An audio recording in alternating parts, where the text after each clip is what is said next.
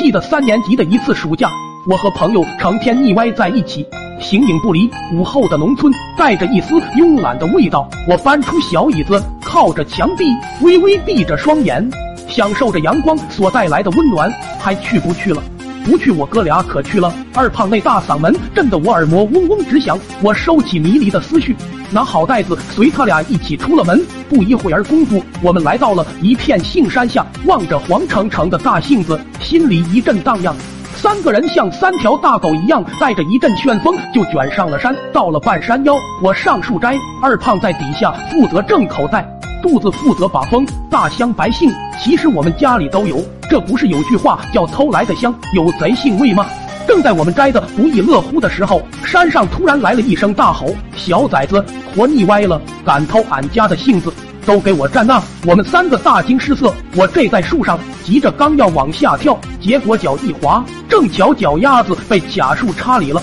顿时失去了平衡，我这身子一斜，如猴子捞月似的倒挂在了那里。这俩人见状，赶忙过来，使劲拽我的身子，压的，由于用力过猛，砰的一声，直接把我大头朝下磕进了土里，那是活生生把脚给我拽了出来，皮秃噜一大片，我顾不得满嘴的泥土，嗷嗷乱叫，脚上的疼痛使我根本无法走路，暂时不带我。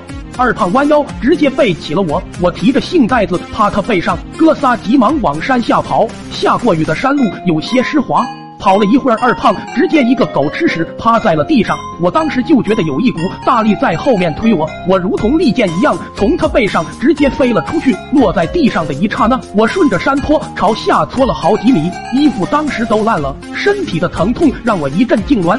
我觉得自己快要摔死了，可我手里还死死攥着杏袋子，袋子倒也结实，还没有坏。其实过后我也在琢磨，你说当时为什么那么怕被别人抓到呢？抓到了，无非就找个家长，让爹妈揍几下完事了。如果当时我有这觉悟，我何苦还受以下的罪？我当时都处于半昏迷状态，二胖也摔得够呛，背不了我了。然后柱子在前面抬着我的脑袋。二胖抱着我腿，就像医生抬担架一样，一路磕磕绊绊往山下走。老头还在后面跟着不停的大吼。二胖和土著抬着我到了山脚，我就听二胖对土著吼道：“你丫的别老往后看了，前面看前面。”然后就听扑通一声，我的世界当时都黑了，感觉来到了地狱，自己像被千万小鬼腐蚀了一般。刺鼻的恶臭扑向了我的神经，恶心的汁液进入了我的嘴巴，地里的大粪坑没到土著的大腿根，而我却直接躺里面了。他俩把我抬出来时，我眼珠子都被糊住了，浑身上下全是臭水，一张嘴想哭，结果无了哇啦吐脏水，我抹了一把全是粪汤的脸，然后推开了他俩，心如死灰，一瘸一拐的独自往前走。他俩还准备拽着我跑，我咆哮道：“滚滚！”别碰我，听见没？我自己走，和你俩走，我怕死半道。当时他俩满脸不甘的跑了，剩下我一人提溜着屎袋子慢慢的走。谁知走了没几步，突然脚下不知道踩到了什么东西，呱唧一下被狠狠的绊倒在了那里。我趴在地上，眼泪刷刷流，彻底起不来了。